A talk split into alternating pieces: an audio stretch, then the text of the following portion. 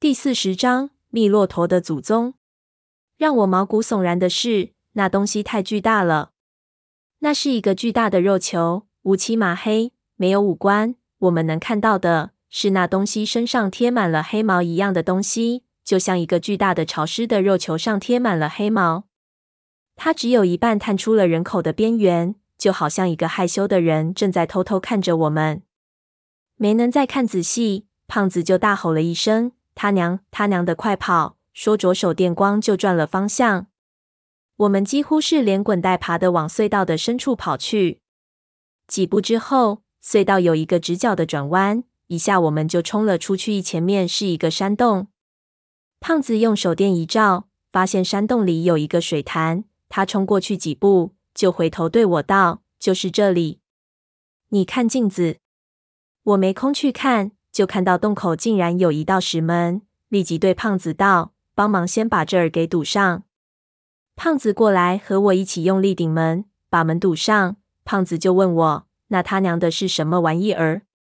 密骆驼祖宗，我道：“心说在这地方出现什么都不奇怪。”我们在门后面等着。等了很长时间，门后面没有什么动静。祖宗还是比较讲道理的。胖子说着就想去开一条缝看看，我急忙把他拉住：“别，也许人家祖宗年纪大了，动作慢。”我们两个人趴到门后面，贴着门听着，门后面一点声音都没有。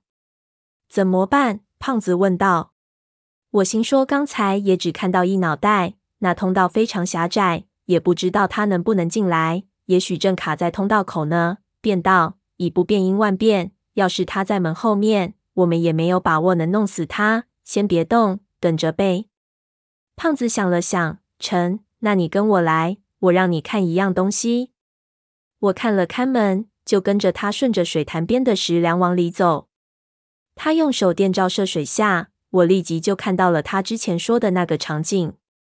那是一面大镜子，有六七米宽。手电照下去，我一下就看到了镜子里的鼓楼，惨白惨白的，但是没有胖子说的那么清晰，很多细节并不能看清楚。水下巨大镜面里的张家鼓楼，宁静的就像一幅画一样，整幢鼓楼笼罩在一种暗青色的光源下，没有看到任何手电光闪烁的迹象。胖子指着其中一个位置说道：“就是这里，我之前看到他们就在这里休整。”如今那个地方什么都没有，不要说人了，连手电光都没有。难道是照明设备没电了？我心说。不过我知道那不太可能。闷油瓶他们所带的手电有两种，除了最基本的狼眼光源，还有一些是手压发电式的手电。虽然这些手电的射程和光照强度都没法和狼眼比，但这种手电没有电池的问题，只要你的手有力气。你能几千个小时的使用下去。这样配置的目的是让照明时间最大化，在探险的时候使用狼眼，在休息和耳营的时候使用手压式手电。这种拼压式手电还有储备电池，你打个飞机的时间就能把它充满，充满后能使用四十分钟到一小时。通过这种照明电源的分配，加上备用的电池、荧光拧和冷焰火。我们可以使探险的照明时间延长一百多倍，在洞穴中待上十天半个月都不是问题。当时店家和胖子解释手压式手电的储备电池时，胖子还开玩笑说：“要是以胖爷他打飞机的时间算，他能把这手电充爆了。”看里面这么安静，小哥他们总不会是他娘的已经被强咸融化了吧？胖子喃喃道：“被那个死机型说中了，咱们来晚了。”我摇头道。在看到他们已经死了的证据之前，我是不会放弃的。就算他们已经融化了，我也要找到他们的骨头带回去。况且，真实的情况是，他们有可能在楼的深处，我们看不到，或者可能关掉了光源，因为只靠这些冷光也可以做很多事情。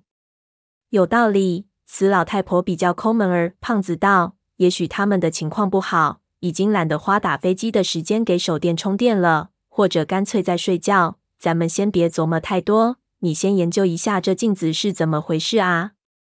大学生同志，你见多识了，帮忙给诊断一下。我真他娘的觉得太邪门了。我糖水绕着镜子走了几步，发现镜子是用铜制的星号星号钉打在石梁上的，整个形状像一把圆形的黄子。镜子完全是铜制的，黄铜挺亮，犹如检视过的金箔。镜面两边卷起，其实更像一只很大的水盆浸在水下，或者说，我认为更贴切的是，像一顶巨大的火锅。镜子的边缘雕刻着百兽图案，光看风格已判断不出朝代，但能看出这些图案不是铸成，而是人为用丝雕方式雕刻出来的。如果不是镜面非常光滑，我会认为这东西其实更像是一面剑，而不是镜子。我抚摸着这件雕刻出来的东西，很快意识到，之前我的第一感觉是错的。这东西不是铜的，这是一面鎏金式的镜子。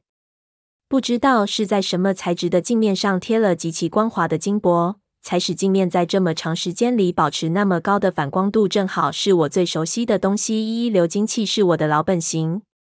镜面的做工让人叹为观止。如果你站在水面之上，光滑的镜面几乎和水面融为一体。在水中走动，水波颤动，水下的镜面也会生出涟漪。手电光随着这些涟漪反射到岩洞的四壁。好像整个岩洞都在波动，景象非常绮丽梦幻。我潜入水底，用防水的浪眼看镜子的背面。镜子背面有十几个巨大的镜钮，形成了一幅巨大的星图。在星图的中间是很多的古篆字，密密麻麻，不知道写的是什么。外沿是很多类似于八卦的图案，把星格围在里面。我前后潜了好几次。试图看懂古篆字里的内容，但很快发现不行。这些古篆字用的笔法特别奇怪，我辨识起来非常艰难，只能认出“天地”“福寿”“全息”这些字来，但是很难联系成段。我浮出水面，爬到梁上。现在我可以确定，镜子本身绝对不会有什么机关。镜子只有一巴掌厚，没有太多空间可以架设机关。如果里面有什么蹊跷，那唯一的可能性就是，这镜子里有一台巨大的液晶显示器，连通着张家鼓楼的监视器。但是看这镜子的古老程度，应该还在明清以前。不仅液晶显示器不可能，那时连玻璃镜片都换丝有出现呢。